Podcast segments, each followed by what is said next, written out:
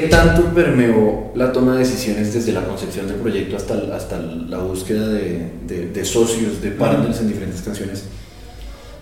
¿Qué tanto lo permeó la lógica del marketing en los tiempos modernos? A lo que yo voy es, Morat seguro es una decisión artística. De pronto Morat en otro tipo de canción habría tenido una repercusión diferente a esta canción donde lo puso que se ve muy estratégico. ¿Qué tanto permeó la estrategia estas decisiones? Eso, eh, todo el proyecto es, es un, un, ejercicio de esos de intersección de conjuntos, ¿cierto? Donde la decisión, o sea, el conjunto central de todo es la comunión. Artística, emocional, filosófica. A partir de ahí entran otras consideraciones eh, comerciales, territoriales, eh, pero siempre teniendo como raíz el asunto artístico, ¿verdad? Eh, y en ese sentido pues hay posiciones más obvias que otras y hay colaboraciones que son simplemente por el placer y el gusto emocional de tener a esa persona allí, sin importar si me representa o no algo eh, de mercado. Claro, claro, que tenga una lógica de, marketing. Usted es un artista eh, de los que le ha tocado la transición desde el, desde el físico más físico y la industria más... más Mi primer disco es pre-YouTube. Por ahí está, exactamente eso hoy.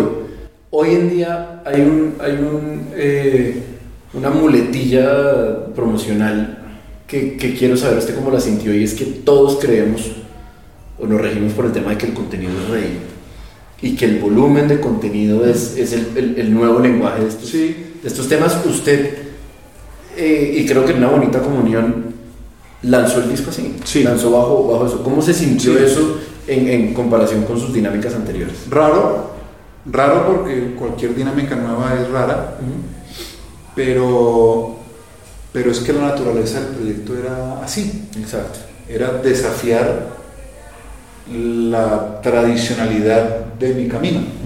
Entonces, en ese, en ese orden de ideas, era lógico hacerlo así, ¿no? Y además fue una idea mía con la cual estuvo de acuerdo Sony, no fue una cosa que me impuso la disquera hacer, ¿no? acuerdo. que hubiera sido distinto, claro, seguramente. Y más incómodo, ¿no? Exactamente.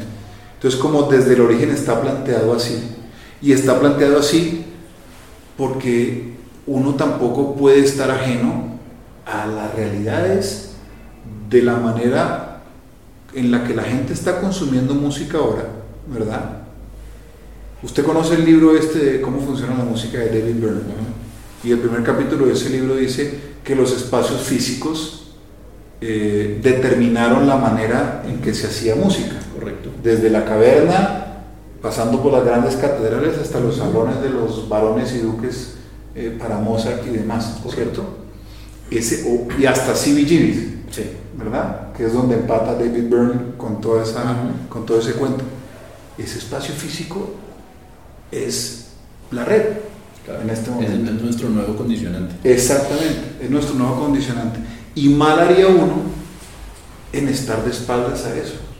Yo creo que uno tiene que jugar el juego hasta donde está cómodo. Y yo estoy cómodo con cómo se hizo Elementales.